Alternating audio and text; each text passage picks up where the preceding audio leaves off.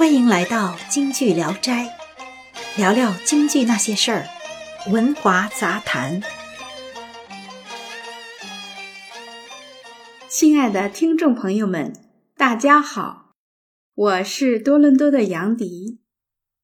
今天我们要说的题目是：究竟谁是杰出的张派艺术传人？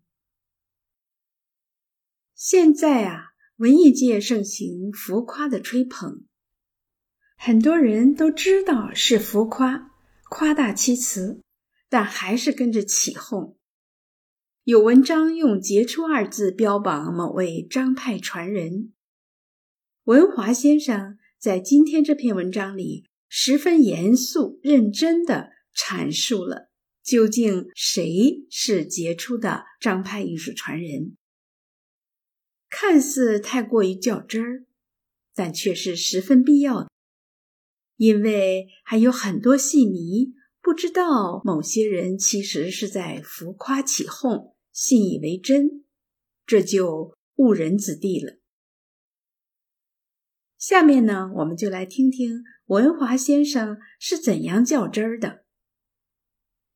八十年代初就听说过天津的张学敏。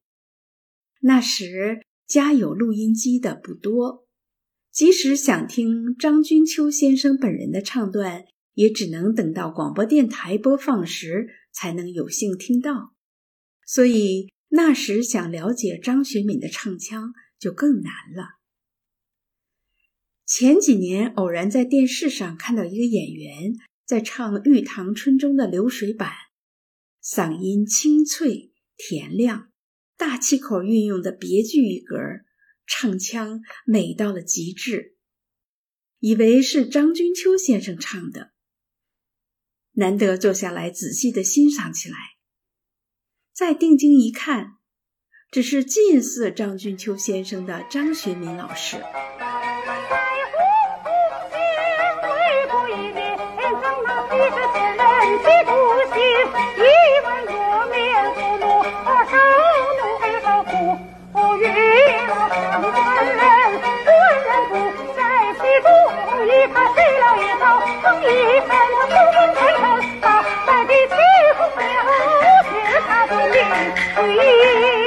关天，屁事就罢了不成？讲讲。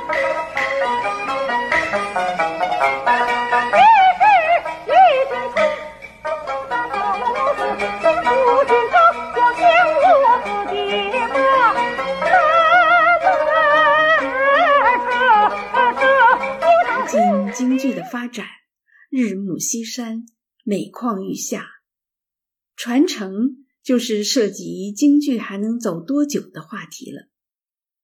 这看似与老百姓生活无关的话题，却总有些爱操心、这咿咿呀呀、二黄西皮的戏迷不甘寂寞。京剧流派艺术作为国家非物质文化遗产，传承既是当下戏剧界的头等大事。所谓传承。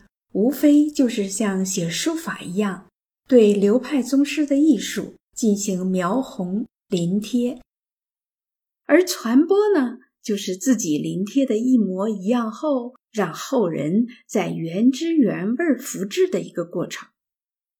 所以，若想继承某个流派，除了嗓音近似，还要有一个适合的嗓子。若连嗓音都不像，在不具备张先生这样一个高亮脆的好嗓子，谈什么传承啊、技术啊、技巧啊，那都是瞎扯。张君秋先生凭借自己的天赋和悟性，创出了婉转多音、甜润清新、高低随意、舒展自如的新唱腔。充分显示了古代女性的娇柔媚翠水美动听的声音，源于她善用装饰唱腔、善用气口运腔的高超技术。在运腔技术上能达到张先生那种高度的，也只有一代古王骆玉笙大师了。京剧每个流派的形成都有各自的标准，而这个标准是按大师们各自的优缺点加以量身定制的结果，也算是绝活儿。别人要模仿，就得下几倍乃至几十倍的功夫。在张先生的唱腔中，他把梅派的华丽、上派的刚劲、程派的轻柔、荀派的婉约，都很好的融合在自己的风格之中。做个不恰当的比喻，梅派我是供着的，而张派我是拿来欣赏、享受的。文革后。张先生作为舞台上四小名旦中仅存的一个流派，相比梅先生的非物质文化遗产，张派就成了活的非物质文化的教科书了。青衣旦角们可以亲临大师言传身教的机会，能获得如此教授，会使自己离努力的目标近一些。成功的机会多一些，因此一时十旦九张，张派艺术风起云涌。张先生故去多年，张派艺术也成了非物质文化遗产。前几日看到一篇题为“某某最杰出的张派传人”的文章，看后脑子有点发懵。杰出是指在领域里创造出了一定的成就，具有一定领导性或开创性，是独领风骚性的人物才该配有的称呼，比如杰出的领袖、杰出的统帅、杰出的导师、杰出的政治家、军事家等。即使张君秋本人，也只能用。杰出的表演艺术家来称呼才名副其实，可只是一个模仿者，最多是位优秀的传人。用“杰出”二字就太过吹捧了。再说，那么多传人中，谁杰出，谁又不杰出呢？几十年来，看了听了。很多大牌张派艺术的模仿者，大都名不副实。有的发声位置太靠后，听着极不舒服，甚至有点恶心要吐；有的干脆只会飙高腔。《望江亭》这段南梆子，也只有在张学敏的模仿中，才再现了张先生那独特魅力。张学敏老师把这段唱腔的每个细节、一个字儿、一个小弯儿都不放过，准确无误的模仿出来了。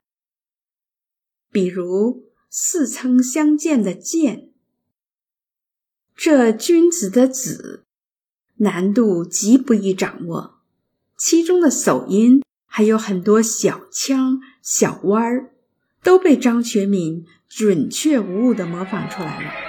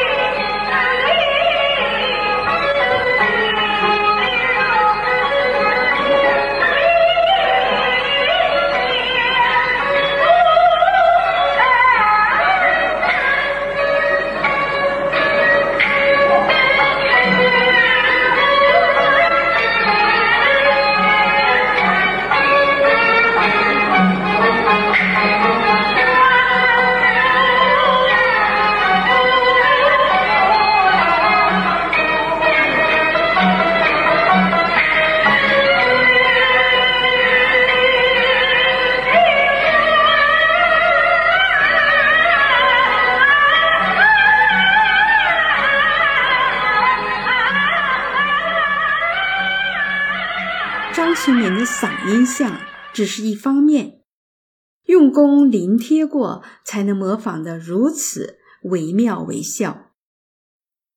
而苏三起解这段流水板，更是张学敏老师嘴上功夫扎实的一种体现。快节奏的唱腔，吐字清晰。张君秋先生善用七口的绝活被他模仿的绝了。再加上张学敏朴素、真实、大气的表演，活灵活现的体现出了张派艺术的神韵。张学敏最大的特点就是逼真的使用张先生的嗓子，相比那些只会飙嗓子，既唱不出人物的内涵，还把字儿都唱倒了，把腔都唱瘪了的所谓传人，不论吹捧的有多杰出，名气多大，也体现不出张派表演艺术的艺术魅力。